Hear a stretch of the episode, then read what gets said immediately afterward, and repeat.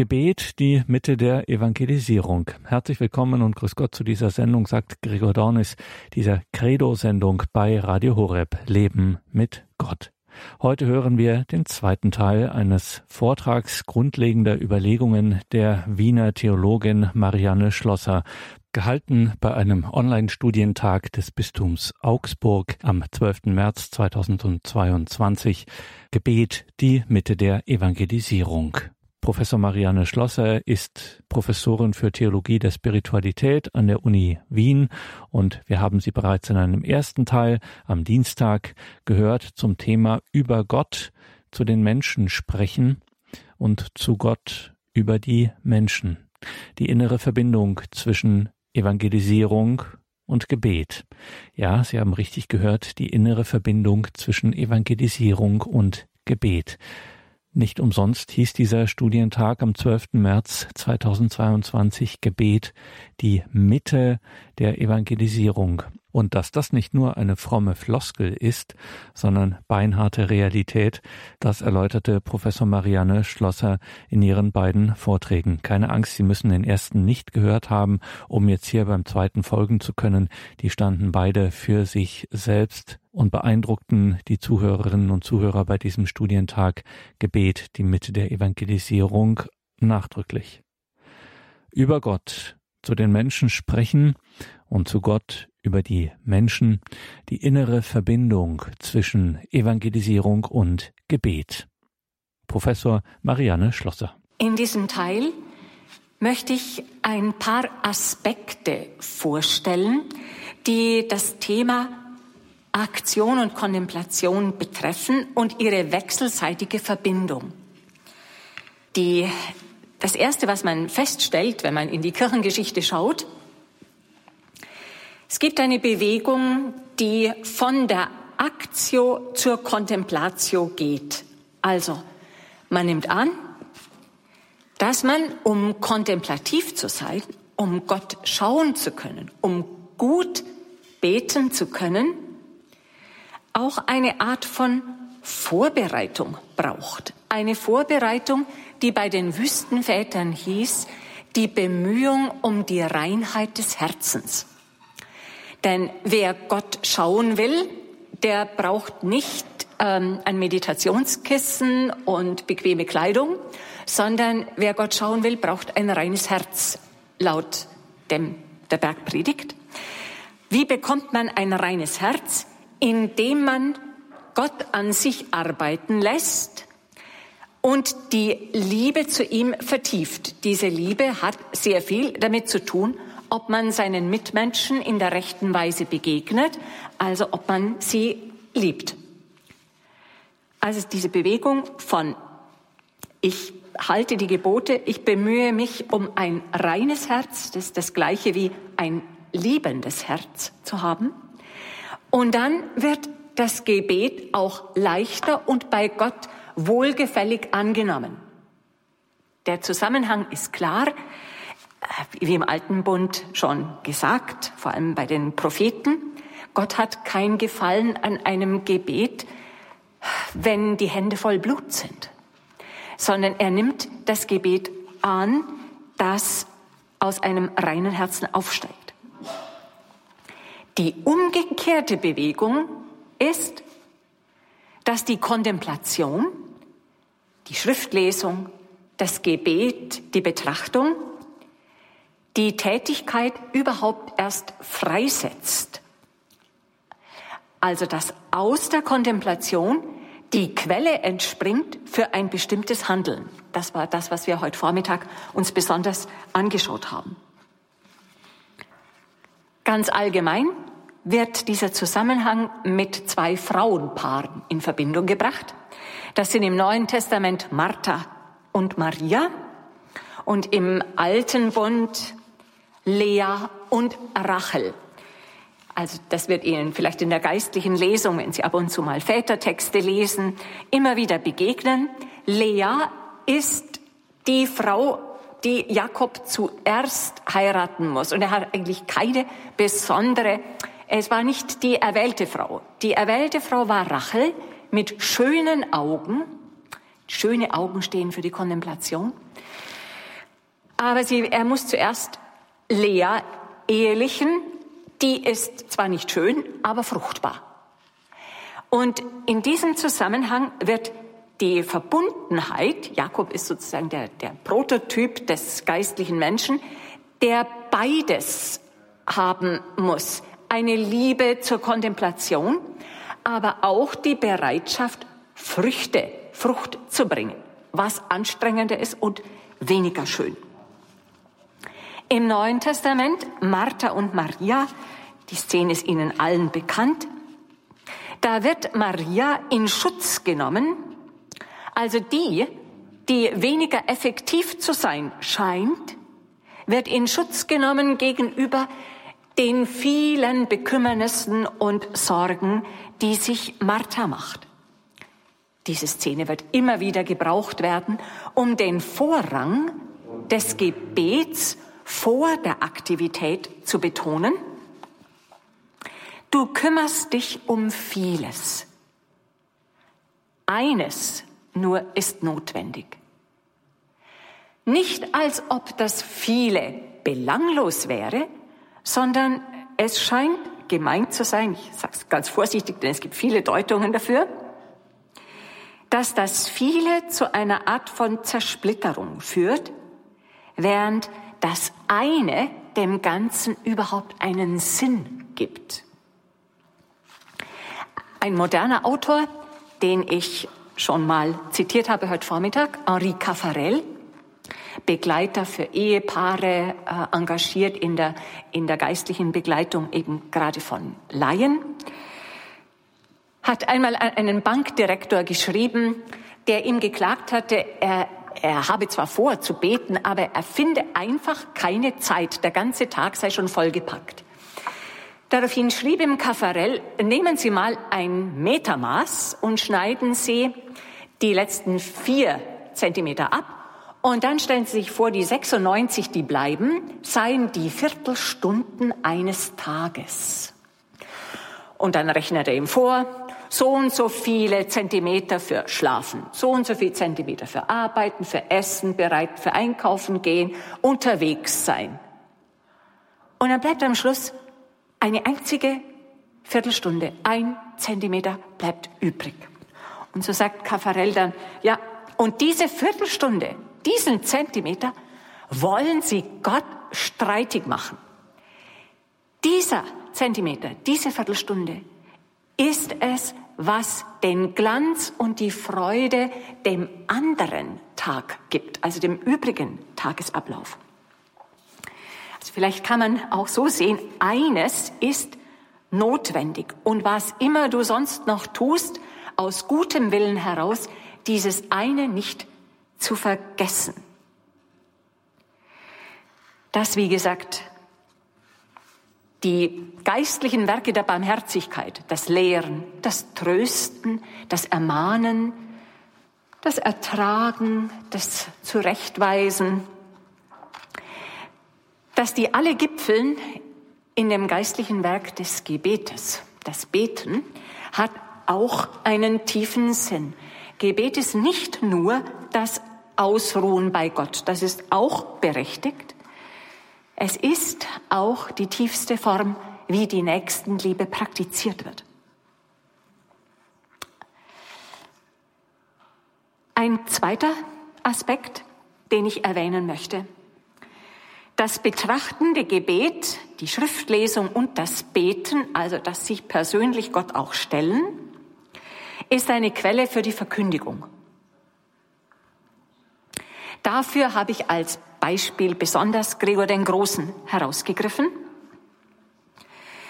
Gregor der Große ist eigentlich von seiner innersten Berufung und von seiner Sehnsucht her ein kontemplativer Mönch.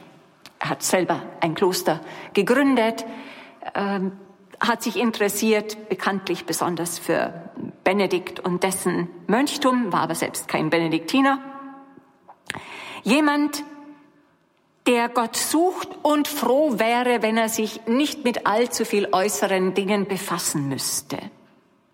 Er wird Legat, also Nuntius praktisch, und dann sogar Bischof von Rom, Papst. in einer äußerst schwierigen Zeit wirtschaftlicher und sozialer Umbrüche, kriegerischer Handlungen in Italien, Oberitalien vor allem, der Schwierigkeiten der Mission, all diese Dinge kommen sozusagen auf seinen Schreibtisch. Und er macht eine Erfahrung, dass die Predigten leer werden, wenn man sich nicht Zeit nimmt für die Schriftlesung. Wenn man sich nicht Zeit nimmt, für Gott und im Gebet vor Gott zu stehen, werden die Predigten ohne Geschmack. Sie werden schal oder lauwarm. Und er macht seinen Mitbischöfen den Vorwurf, sie kümmerten sich zu viel um alles Mögliche, vergessen aber, dass das, was sie verkündigen sollen, aus ihrer Betrachtung auch herauswachsen muss und die Kraft daraus ziehen muss. Dass Gregor der Große nicht nur ein Mann war, der Unglaubliches geleistet hat an der Wende vom, zum 17. Jahrhundert, also er ist 604 gestorben. Er heißt zu Recht der Große, aber nicht nur wegen seines Anstoßes der Mission in England. Nicht nur wegen seiner Verhandlungen mit den Langobarden und mit der bayerischen äh, Königstochter Theodelinde, die ihm dabei auch unterstützt hat. Nicht nur wegen der Bußprozessionen und der, der Regelungen der, der wirtschaftlichen Verhältnisse in Unteritalien, dass Leute wieder leben konnten. Nicht nur deswegen ist er groß, sondern wegen seines Werks, das er hinterlassen hat, der sogenannten Regula Pastoralis, eines Handbuchs für Seelsorger, wo er einschärft, wie jemand sein muss, dem die Leitung von Seelen und das Verkündigungsamt übertragen wird. Ein Buch, das bis ins Mittelalter hinein jedem Bischof bei der Weihe übergeben wurde und das im Abendland die gleiche Bedeutung hat für den Weltklerus wie die Benediktsregel für das Mönchtum.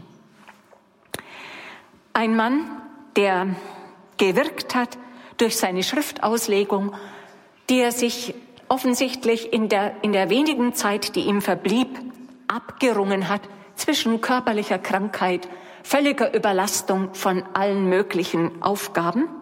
Und doch wusste er, das eigentliche Feuer für die Verkündigung kommt aus dem Gebet und der Lesung der Schrift, weil man dort selbst beschenkt wird.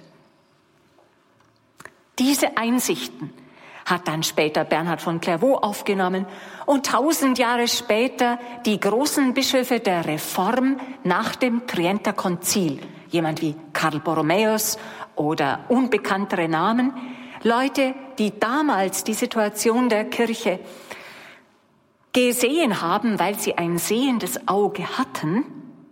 Und das kommt auch nicht ohne Schriftlesung und ohne Gebet. Also betrachten das Gebet als Quelle für die Verkündigung. Drittens, betrachten das Gebet Anbetung, wo man nichts tut, in Anführungszeichen, als Wurzel für die Ausdauer im Apostolat. Ich habe hier mehrere Leute genannt, die, die man sich vielleicht dabei vor Augen führen kann. Ein erster Augustinus. Augustinus verfasste ein bekanntes Werk, ein kleines, Gottlob kurzes Werk für einen Katecheten, der ihn gebeten hatte, er bräuchte eine Musterkatechese, etwas, wo drin steht, was soll man denn den Taufbewerbern sagen, womit soll man anfangen? Und auch mit der Klage, er habe es oft mit Leuten zu tun, die, die schauen so gelangweilt drein, die, die gähnen, wenn er was sagt. Und er selber habe oft auch das Gefühl, eigentlich möchte er jetzt gar nicht zum Unterricht gehen, sondern er möchte lieber in der, in der Betrachtung bleiben. Er habe gerade so gute Gedanken. Also jemand, der Schwierigkeiten hat, nicht nur mit dem, was er zu verkünden hat, sondern auch, dass er überhaupt immer wieder das Gleiche sagen muss, dass er äh, auf das Katheter treten muss, obwohl Skandale die Kirche erschüttert haben. Alles das findet sich in diesem Werk. Und er weiß gar nicht, was er sagen soll dazu. Oder er hat selber keine große Sicherheit, er könnte einen Fehler gemacht haben. Wie geht man damit um? Augustinus gibt auf alle diese Dinge eine Antwort. Also auf jeden, jede einzelne Schwierigkeit weiß er einen, einen Ratschlag. Aber die Hauptsache, das ist das, was uns jetzt hier interessiert. Die Hauptsache ist, vergiss nie, dass du die frohe Botschaft nahe zu bringen hast, dass du etwas, etwas zu geben hast, was niemand dir jetzt von dir, von dir verlangt, dass du es aus dir selber haben solltest, sondern du sollst etwas geben, wo du dem Wort Gottes selbst dienst. Also die Freude an der Botschaft selber. Und das führt zum Begriff des Evangeliums. Evangelium heißt die frohe Botschaft von der Herrschaft Gottes, die wirklich angebrochen ist könnte auch sagen, die frohe Botschaft, dass Gott nicht weit weg ist, sondern in Rufweite ist. Die frohe Botschaft, die wir nicht ausgedacht haben, sondern der wir dienen dürfen. Und diese Freude dürfe man im Evangelisieren nicht verlieren. Sie ist die Quelle, aus der man Ausdauer schöpft und einfallsreich wird, falls Leute gähnen. Also da wird einem dann da auch vielleicht das eine oder andere an Mitteln einfallen, während wenn diese Freude nicht da ist, dann, dann kann man ins Burnout geraten, auch wenn es damals dieses Wort nicht gab. Es gibt die Erschöpfung, das Ausbrennen in den, in den Aufgaben, die man eigentlich gerne begonnen hat, aber man hat die Ausdauer nicht halten können, weil einem innerlich die Dankbarkeit für das, was man tun darf, abhanden gekommen ist. Etwas Ähnliches bei Bernhard von Clairvaux. Sein großes Werk zu diesem Thema ist De Consideratione, was ein Papst erwägen muss, heißt es im Deutschen. Er schreibt an einen ehemaligen Zisterzienser oder einen ehemaligen Mitbruder, Zisterzienser ist er geblieben, der ins Papstamt berufen wurde und sich mit allerlei Dingen, äh, kurialen Angelegenheiten und der ganzen Weltkirche mit ihren Problemen ausgesetzt sah. Ihm schreibt Bernhard das Wort von der Hornhaut des Herzens, wenn zu viele Aufgaben auf einen zukommen und man sich niemals mehr selbst gehört, also wenn man niemals mehr Zeit hat, für Gott da zu sein, dann bilde sich auf dem Herzen eine Hornhaut. Und man würde mit der Zeit die Dinge, über die man vorher geweint hat, als, na ja, da kann man nichts machen, einfach in Kauf nehmen, also abstumpfen. Und deswegen rät Bernhard unbedingt, gehöre auch einmal dir selbst. Das Zitat, das ich, äh, vielleicht kommen wir auch im, im Workshop noch genauer und eingehender zu Bernhard. Wenn du alle Menschen lieben sollst, dann bitte richtig. Und das heißt alle Menschen, dich auch. Es gehört zur Achtung und zur Liebe zu sich selbst die Betrachtung zu halten, das heißt, sich dem Anblick Gottes dazwischendrin wieder zu stellen, sonst wird man auch anderen nicht geben können, was man ihnen zu geben hat. Also das scheint mir ein wichtiger Gedanke. Und Mutter Teresa von Kalkutta, die sehr klar sagt, wir Schwestern sind nicht als Sozialarbeiterinnen berufen, sondern unsere erste Berufung ist die Liebe und der hingegebene Dienst. Und die Arbeit ist nur die Verkörperung davon. Die Arbeit ersetzt nicht das Gebet, sondern das Gebet soll die Arbeit so formen, dass die Arbeit zum Gebet werden kann. Das äh, ist für Mutter Teresa etwas so Wichtiges, dass am Anfang der Konstitutionen der Schwestern hat die Anbetung, die eucharistische Anbetung nur einen geringen Teil ausgemacht. Dann war es eine Viertelstunde, dann war es täglich eine Stunde.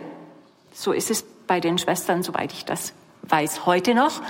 Und die kontemplativen Schwestern der Mutter Teresa haben zwei Stunden Anbetung täglich.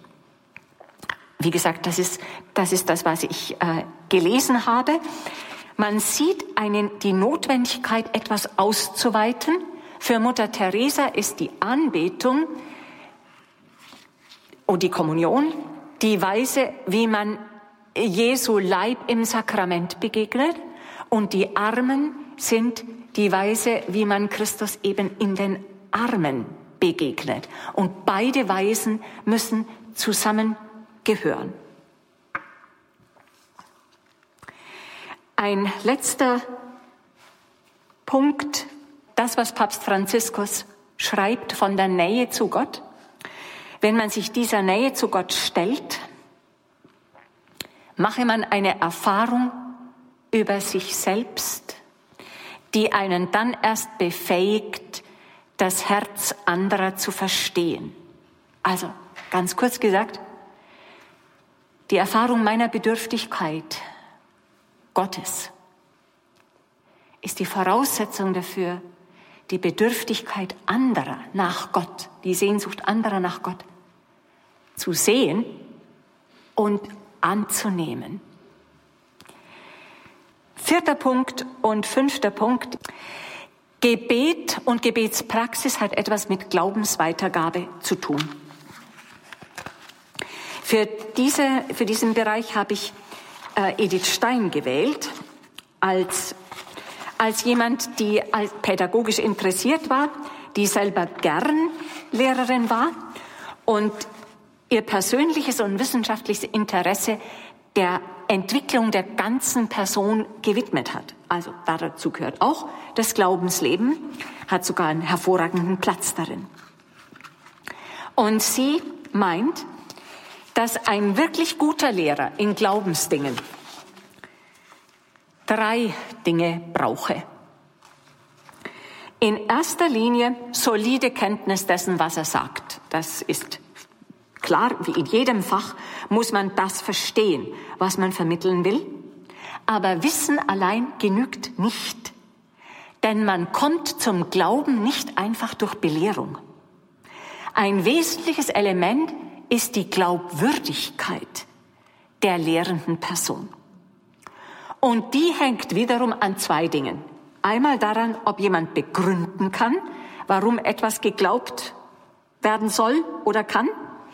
Und zum Zweiten hängt sie daran, ob das eigene Verhalten der Person dem entspricht, was sie erklärt. Wenn das nicht der Fall ist, dann, so Edith Stein, keimt der Verdacht auf, dass der Lehrer selber nicht ausführen kann, was er als geboten erklärt. Und das Dritte, dass seine Praxis, seine religiöse Praxis nicht einfach eine Selbstverständlichkeit ist, die man einhält, solange es halt geht, sondern dass sie einem Zug des Herzens entspricht. Das ist ein hohes Ideal, auf alle Fälle. Der Lehrer, so Edith Steiner, soll nicht nur vom Heiligen erzählen oder von heiligen Personen als Beispielen, sondern er müsste auch selber Früchte erkennen lassen. Also ein Zeugnis geben, das dem entspricht, was er sagt. Das ist sehr herausfordernd. Sie kon konkretisiert das besonders beim Kommunionunterricht und sagt, Tägliche heilige Messe und Kommunion sind für Klosterfrauen eine Selbstverständlichkeit und für die meisten Klosterzöglinge, damals jedenfalls, eingeführte Regel. Aber die Kinder müssten spüren, dass es nicht nur eine eingeführte Regel ist, so wie Sonntagspraxis, sondern innerster Zug des Herzens. Wenn jemand als Lehrer kein eucharistisches Leben führt, oder wenn er zwar täglich zur Kirche geht, aber keine Früchte wahrzunehmen sind, keine Liebe, keine Geduld, keine Opferwilligkeit, dann muss das ein schweres Hindernis für die gläubige Annahme der eucharistischen Wahrheiten sein. Wie auf der anderen Seite ein eucharistisches Leben das stärkste Motiv zur Annahme der eucharistischen Wahrheiten sein wird. Also da geht es nicht nur um äh, korrektes Leben oder Praxis, wie es üblich ist, sondern es ginge darum, was man nicht selber machen kann, daraus zu leben, was man verkündigt und zu hoffen, dass etwas rüberkommt. Das letzte, das immerwährende Gebet, und da möchte ich einfach empfehlen, das, was Katharina von Siena empfohlen hat, die in ihrer Biografie, in ihrem Leben erfahren hat, dass sie wenig Zeit hatte, in einer äußeren Zelle zu sein. Sie hat vier Jahre sehr zurückgezogen gelebt, aber dann musste sie, weil es der Wille Christi war, hinausgehen auf die Straßen Jenas. Sie musste nach Florenz, nach Pisa, nach Lucca, nach Avignon und schließlich nach Rom. Eine Ausweitung des Apostolats mit kaum jemals Ruhe zum Gebet. Und sie empfiehlt, trage die innere Zelle immer mit dir. Die innere Zelle ist der Ort, wo du das Gesicht, das Antlitz Gottes auf dir ruhen weißt. Also diese Zelle mit sich zu nehmen und da brauche es nur einen Augenblick, sozusagen eine Wendung des Kopfes zur Seite, um zu wissen, wer auf einen schaut. Und das ist im Grunde ein hervorragendes Bild für das immerwährende Gebet. Es ist als Grundwasserspiegel immer da, auch wenn man im Kahn sitzt und nicht daran denkt, dass das Wasser einen trägt, dass die Zelle, die innere Zelle, die man mit sich trägt. Und das führt sogar dazu, dass geistliche Erfahrungen nicht immer an die Gebetszeit gebunden sind sondern mitten im Alltag auftreten. Bei nicht wenigen Personen, wie zum Beispiel auch Maria von der Menschwerdung, die beschrieben hat, dass ihre tiefsten Erleuchtungen über die Dreifaltigkeit ihr zuteil wurden, als sie Fässer über die Uferdämme der Stadt Tours rollte. Mitten im Alltag kann Gott wirken. Allerdings, wir sollen die Tür offen lassen und die innere Zelle nicht vergessen, die wir mit uns tragen.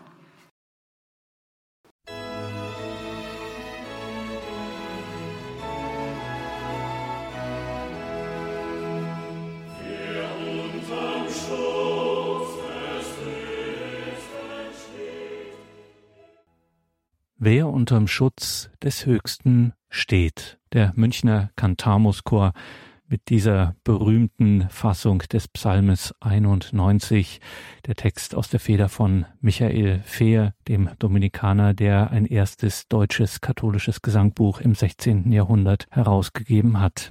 Sie hörten in der heutigen Credo-Sendung Marianne Schlosser, die Professorin für Theologie der Spiritualität an der Universität Wien, war die Hauptreferentin bei einem Online-Studientag des Bistums Augsburg, tat Wort bzw. tat Ort Gebet, die Mitte der Evangelisierung und da sprach Marianne Schlosser in zwei Vorträgen zum Thema über Gott zu den Menschen sprechen und zu Gott über die Menschen die innere Verbindung zwischen Evangelisierung und Gebet.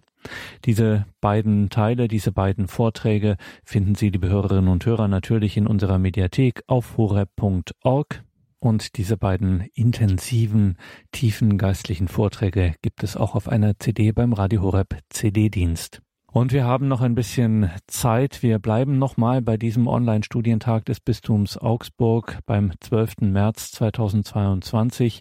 Auch der Augsburger Bischof hat es sich nicht nehmen lassen, an diesem Studientag teilzunehmen. Zum Abschluss des Online-Studientages gab es ein Pontifikalamt, also eine Bischofsmesse, wenn man es so sagen will, mit Bischof Dr. Bertram Meyer, dem Bischof von Augsburg. Und das Evangelium des Tages war kein geringeres als das Lukas-Evangelium im neunten Kapitel, die Verklärung Jesu. Der Herr sei mit euch. Aus dem heiligen Evangelium Jesu Christi nach Lukas. In jener Zeit nahm Jesus Petrus, Johannes und Jakobus mit sich und stieg auf einen Berg, um zu beten. Und während er betete, veränderte sich das Aussehen seines Gesichtes und sein Gewand wurde leuchtend weiß. Und siehe, es redeten zwei Männer mit ihm. Es waren Mose und Elia. Sie erschienen in Herrlichkeit und sprachen von seinem Ende, das er in Jerusalem erfüllen sollte. Petrus und seine Begleiter aber waren eingeschlafen, wurden jedoch wach und sahen Jesus in strahlendem Licht und die zwei Männer, die bei ihm standen. Und es geschah, als diese sich von ihm trennen wollten, sagte Petrus zu Jesus, Meister, es ist gut, dass wir hier sind. Wir wollen drei Hütten bauen, eine für dich, eine für Mose und eine für Elia. Er wusste aber nicht, was er sagte.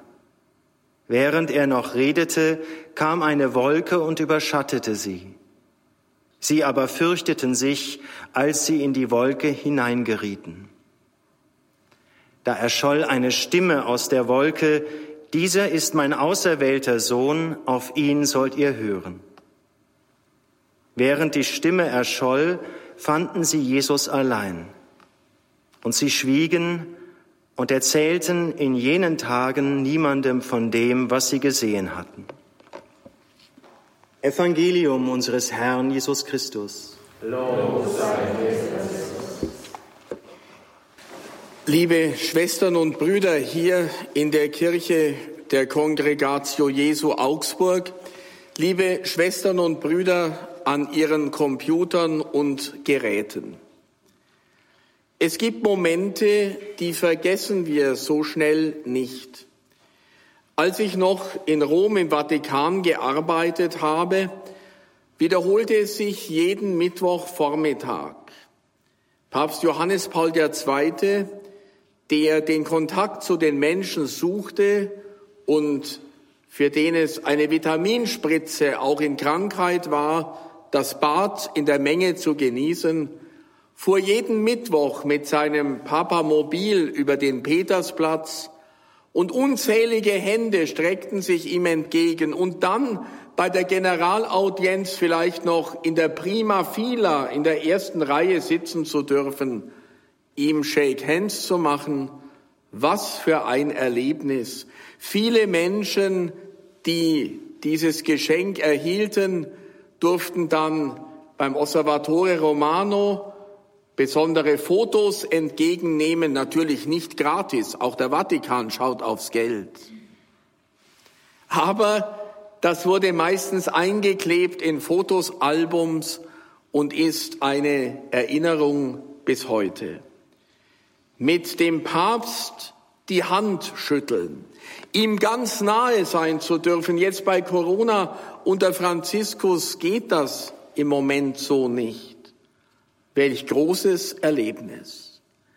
Wie mag es erst Petrus gegangen sein, als er mit Jesus auf den Gipfel steigen durfte mit ihm sozusagen vertraut sein zu dürfen und eingeführt zu werden in das, was Jesus wirklich war. Nicht nur eines Menschenkind, sondern Sohn Gottes. Und genau das haben wir gerade in dem Evangelium von der Verklärung des Herrn gehört.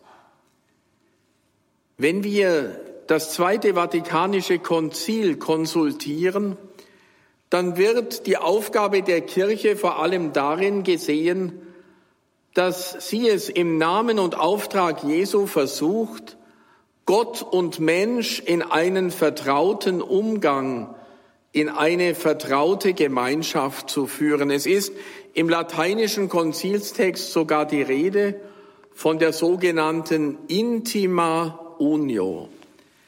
Mit Gott vertraut, ja, mit ihm intim zu sein. Darum geht es.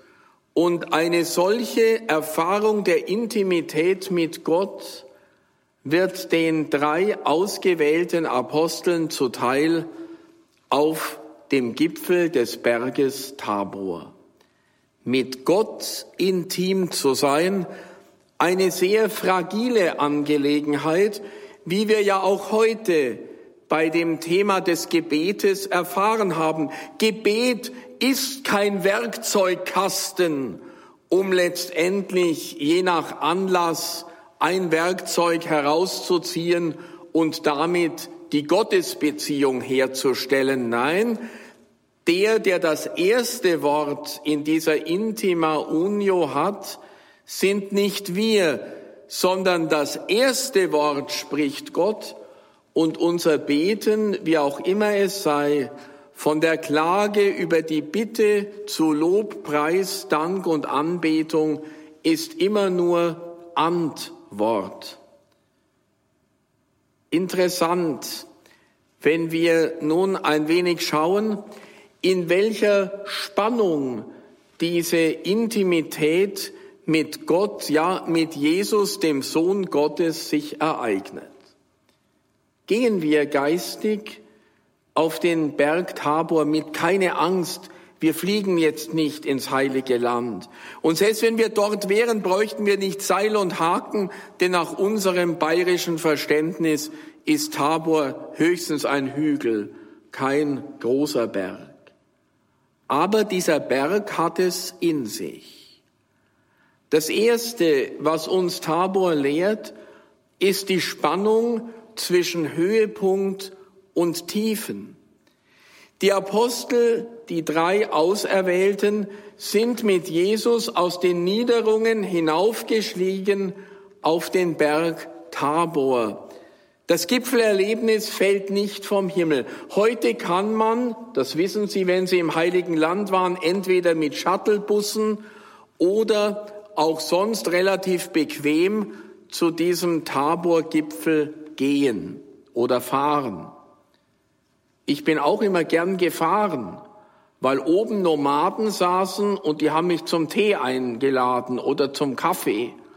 Und die anderen sind keuchend langsam raufgekommen. Ich habe schon zwei, drei Kaffees oder Tees getrunken. Aber wie dem auch sei, wichtig ist, dass wir hinaufgehen, dass wir aus den Niederungen des Alltags hinaufsteigen zum Gipfel. Gipfelerlebnisse sind Geschenke des Himmels, sind gratis, aber wir müssen auch was dafür tun. Sie fallen gewöhnlich nicht vom Himmel, diese Gipfelerlebnisse. Und so möchte ich Sie einfach auch darum bitten, einmal Ihr Gebetsleben anzuschauen in dieser Spannung zwischen Höhepunkten und Tiefen. Da gibt es Höhepunkte, etwa bei Exerzitien, in stillen Zeiten, Vakat-Zeiten hat man uns im Germanikum immer wieder gesagt, Lehrzeiten mit zwei E, die aber dann zur Lehrzeit mit H werden können. Gott lehrt uns. Und plötzlich ist es tatsächlich so ein Höhepunkt, wie es Teresa von Avila formuliert in Bezug auf das Beten, nämlich es ist wie ein Gespräch unter vertrauten Freunden. Es ist tatsächlich eine intime Beziehung zwischen Gott und Mensch.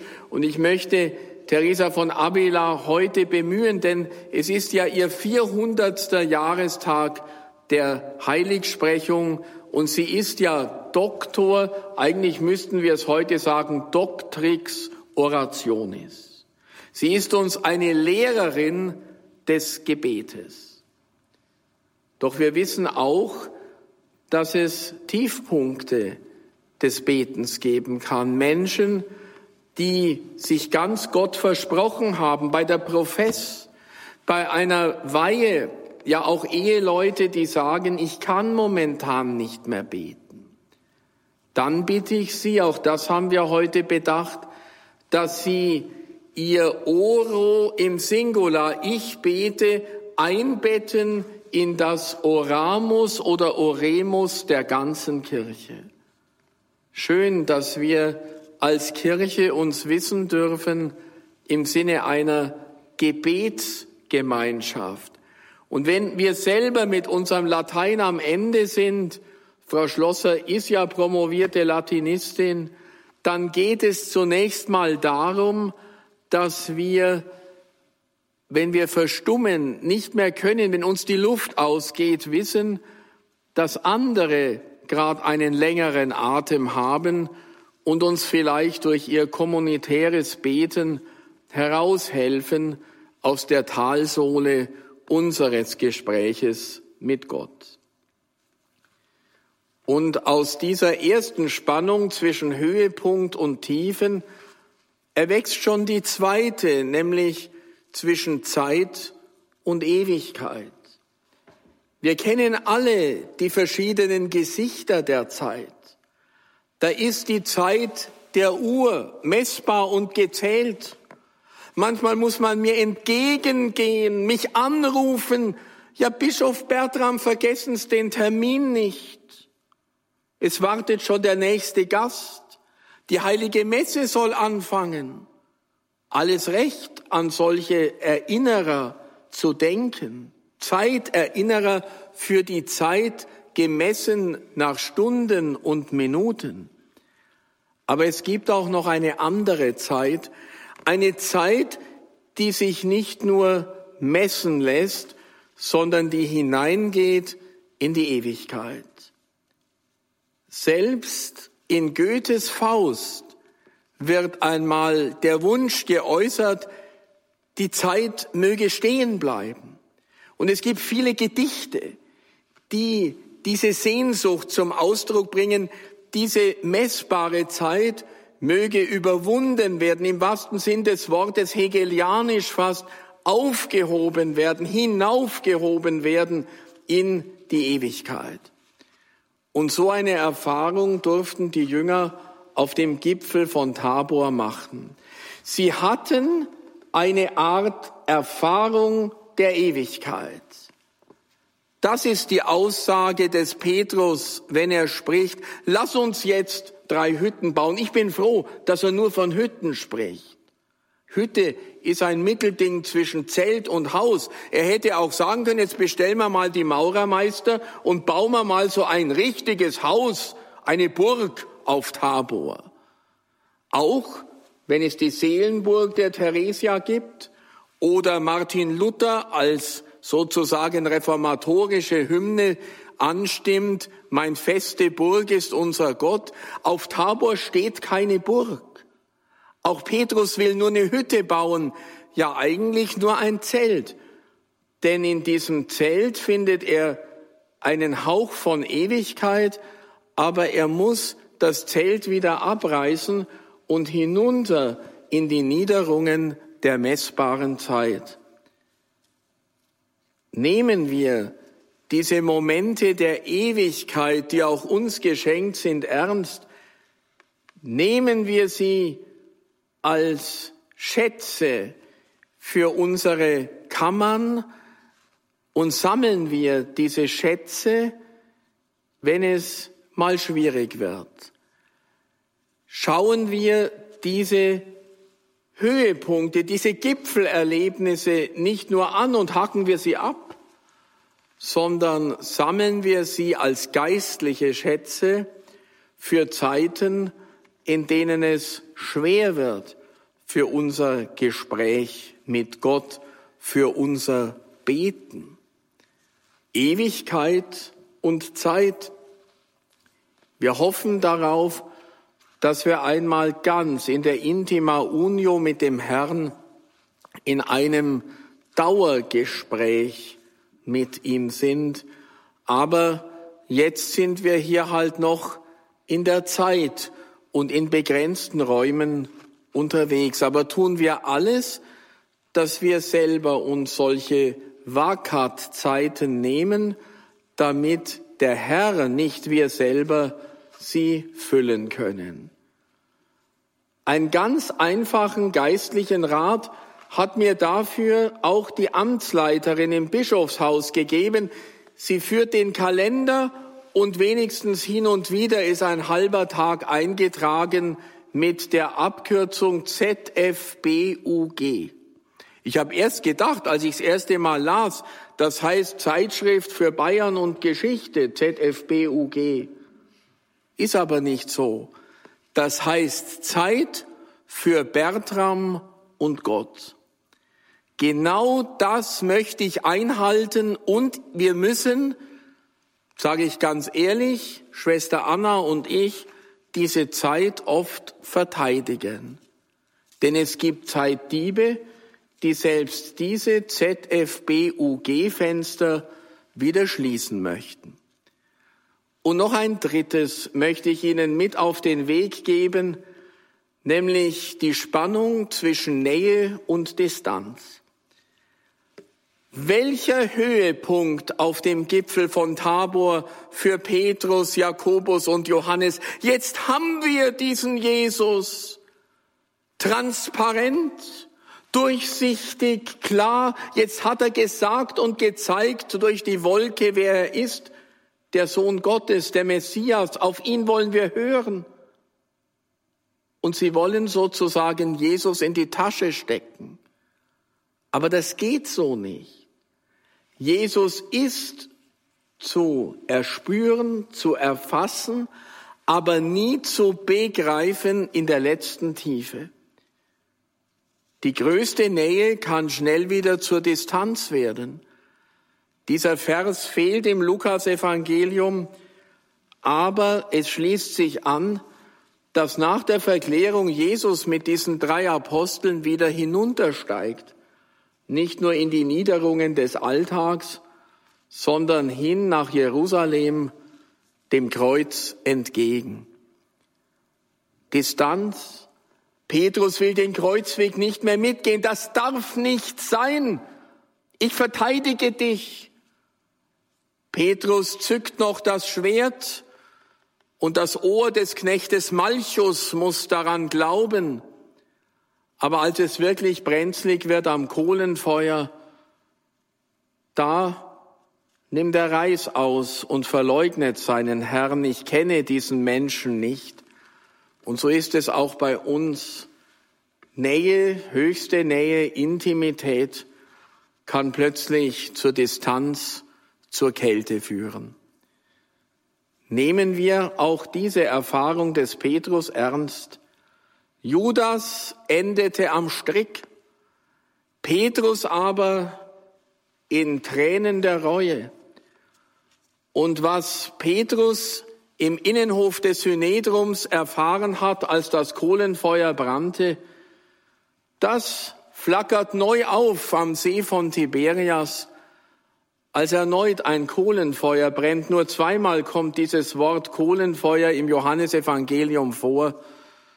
Und die dreimalige Verleugnung wird gleichsam eingelöst und überboten durch die dreifache Freundschaft und Liebeserklärung des Petrus, Herr, du weißt alles. Du weißt auch, dass ich dich liebe.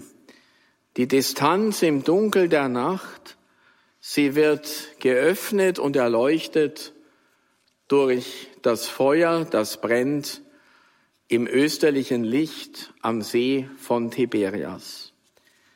Meine lieben Schwestern, liebe Brüder, so wünsche ich uns allen, dass wir mit diesen Spannungen leben lernen, der Spannung zwischen Höhepunkten und Talsohlen, zwischen Zeit und Ewigkeit und schließlich zwischen Nähe und Distanz. Das macht Leben aus.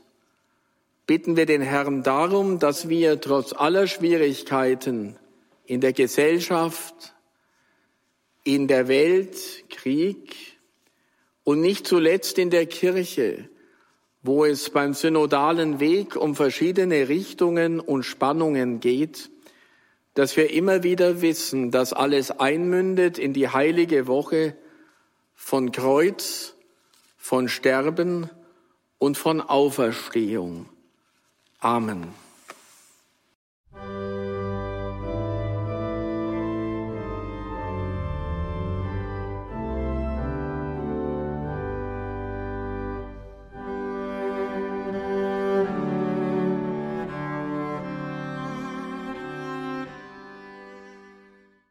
Der Augsburger Bischof Dr. Bertram Meyer am 12. März 2022 seine Predigt beim Pontifikalamt zum Abschluss eines Online-Studientages des Bistums Augsburg Gebet, die Mitte der Evangelisierung.